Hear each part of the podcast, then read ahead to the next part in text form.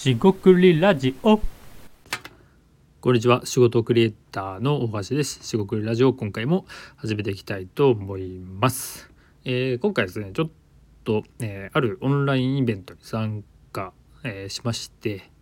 えーその時ですねまあ出てきた、えー本題とはややずれるんですが、えーまあ、仕事というか、まあ、業務委託だったりするそのまあいわゆる単価の上げ方もしくは、えー価値をどう上げていくかみたいな話が結構出てたんでそのことについてちょっと話していきたいと思います、えー今回もどうぞよろしくお願いいたします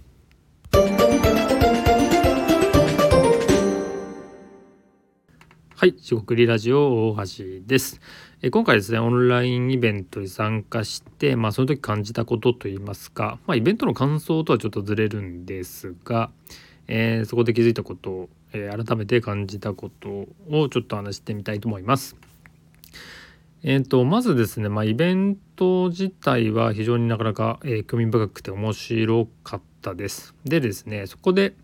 まあ、一つテーマがあのお金というテーマがありましてそのことで要は仕事をした時に、えーどう価値を上げていくかみたいな話も結構、えー意識的にされてた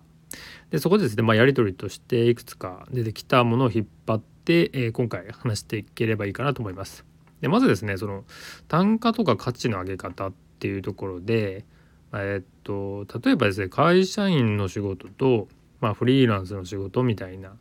えーのを、まあ、簡単に比較することはできないんですけども、まあ、一番違うのは、まあ、例えばある仕事に対してその、値段をつけるとか価格をつけるという、えー感覚があるのがだいぶ違ってくるのかなと思います。もちろん会社員でも営業をしていたりすると、まあ、結構その数字を知ってたりするんで変わってくるんですがとはいえ営業マンも、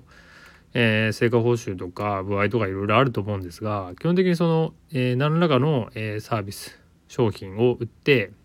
えーそのお金で売り上げになるみたいなのではなくあくまでもその、えー一部もらったり成果報酬型だったり給与ベースであるんでやっぱりそこの感覚が違ってくるなと思ってます。で、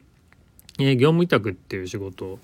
の仕方とかもそうなんですがまあその一つの仕事に対して価値を上げていくとか、まあ、単価を上げていくっていうようなことを目指していくと、えーまあ、当たり前のことも多いかもしれないんですが、えー共通したものが、え結構出てきたりします。でも例えばですねえー、と現場で仕事をするっていうのは全然別にそれがいい悪いはないんですが、えーそこの、えースタッフとして、えーいわゆるその、まあ、アルバイトであるとか例えばその受付を業務するとかでそれ自体が全然いい悪いはないんですがそれだけしかやりませんとか、えーいわゆる単純作業というとちょっと言葉が、えー過ぎるかもしれませんがそこまで何かあの、えー自分で考えて動く必要がなかったり、まあ、言わ言われたことをこなしていけばいいかったりそのまあ難易度がその高くなければえ当然ながらその、えー、と他の人でもできたりするので買いが利きますし、えーとまあ、その付加価値が高くないっていうまあ表現になりますと。でそういった場合なかなかあの、えー単価を上げることは難しいわけですよねと。で、えーそれを2から脱却するためにはまあ結構簡単でして、えー言うことは簡単です。やることはあの簡単ではないかもしれないんですが、まあ、例えば、えーっと簡単に言えばその現場のスタッフではなく、まあ、いわゆる上流と言われたりしますが、まあ、例えばマネジメント的なことをやったり、えー話として話が出てくる前にまずそういった、まあ、案件といいますか仕事の話をこぎつけてその発注者に近い人のところに、まあ、いることと。で別にこれはなんか悪いことをしてなんか談合しろとかなんかそういう話では全くないんであの 勘違いしてもらっては困るんですが、まあ、少なくともそのなんか発注したいとか仕事したいというところの人がそばにいなければ、まあ、なかなかこの、えー、と単価を上げていくとか上流に入っていくっていうのは、まあ、結構難しいんだろうなと思ったりします。で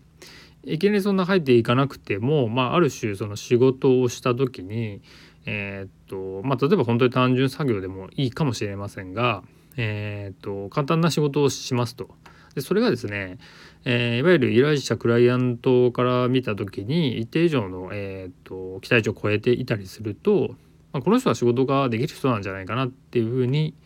えー、思うんじゃないかなと思います。これは発注する側としての立場もそうですし、えー、働く側、えー、からも同じようなことを思ったりします。えー、そんなことを思う人は多いんじゃないかなと思ってます。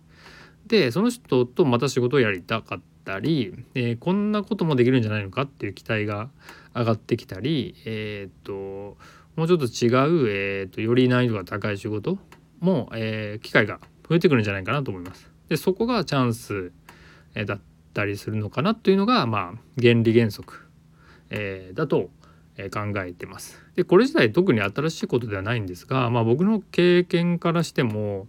あの、まあ、いわゆる単発というか一回こっきりみたいな仕事だったり、まあ、それが悪いわけじゃないんですがえっ、ー、となんかこういったことだけしてくださいみたいなその資料作成みたいなところでもその資料がもう明確に決まっていてここだけやってくださいみたいなものはえっ、と作業というかやることが限られるので、まあ、あんまりこう、えー、単価が上がりづらかったり、えー、そその領域というかその部分で、えー、パフォーマンスというか自身のアウトプットを出すのが、まあ、難しかったりするんですよねそもそもの仕様というか条件が。まあ、そうでなくて資料作成だったら、えー、どういう資料を作成しますかってところから話していく方が当然ここで言えば上流でもちろんその発注者と最初からつながっていたり関わりがあるとこにいた方が当然いいですしもっと、えー、抽象度抽象度というか高めていくとそもそもその資料作成っていうのはどういう意味があるんですかってことで資料作成ではない方がいいかもしれませんよねってなってくるかなと思います。でこれがそもそも仕事を高めていくとかえー、っとまあ、いわゆる単価や、えー、価値を上げていくっていう考え方の基本的なことなのかなと思ったりします。でこれがですね、えー、会社勤めとかでなんか学んでどんどんやれてったらいいかなと思ったんですけど、えっとまあ、僕が勤めてたところではまあもちろんプログラマーっていう仕事上もあったんですがなかなかこれを高めていくことはえー、難しかったんじゃないかなと思いますでもちろん職場がいい悪いとかってことは特にそこではないむしろ良かったんです職場自体全然良かったんですけどもなんかその考え方としてなんかこういうことやりたいなと思った例えばその価値を上げたいと思ってもなんかできなかったらやっぱりミスマッチになってくるかなと思います。まあ、良くも悪くもその、場で仕事で、学ぶことがですねあんまりなくなってくるとやっぱり面白くなくなっていくっていうのがまあ僕の、感覚とか考え方なんでそうならないようにですね、えー、まあ、学びって言ってもあのなんか参考書とか教科書を見るようなことではなくてですねいろんなことから学んでいきたいなと思ってるんでそれがですね結果的に仕事にも あのつながっていくんじゃないかなと考えてます。で今回ですねえー、話としては以上となります。えっ、ー、とまあ仕事のですね単価の上げ方じゃないですがどうしていくと、えー、価値が上げられるかということについて、えイベントに参加して気づいたこと、えを拾ってお話ししてみました。え何か一つでも参考になるところがあれば、え嬉しいです。え以上、四国ラジオ大橋でした。また次回お楽しみにしていってください。失礼いたします。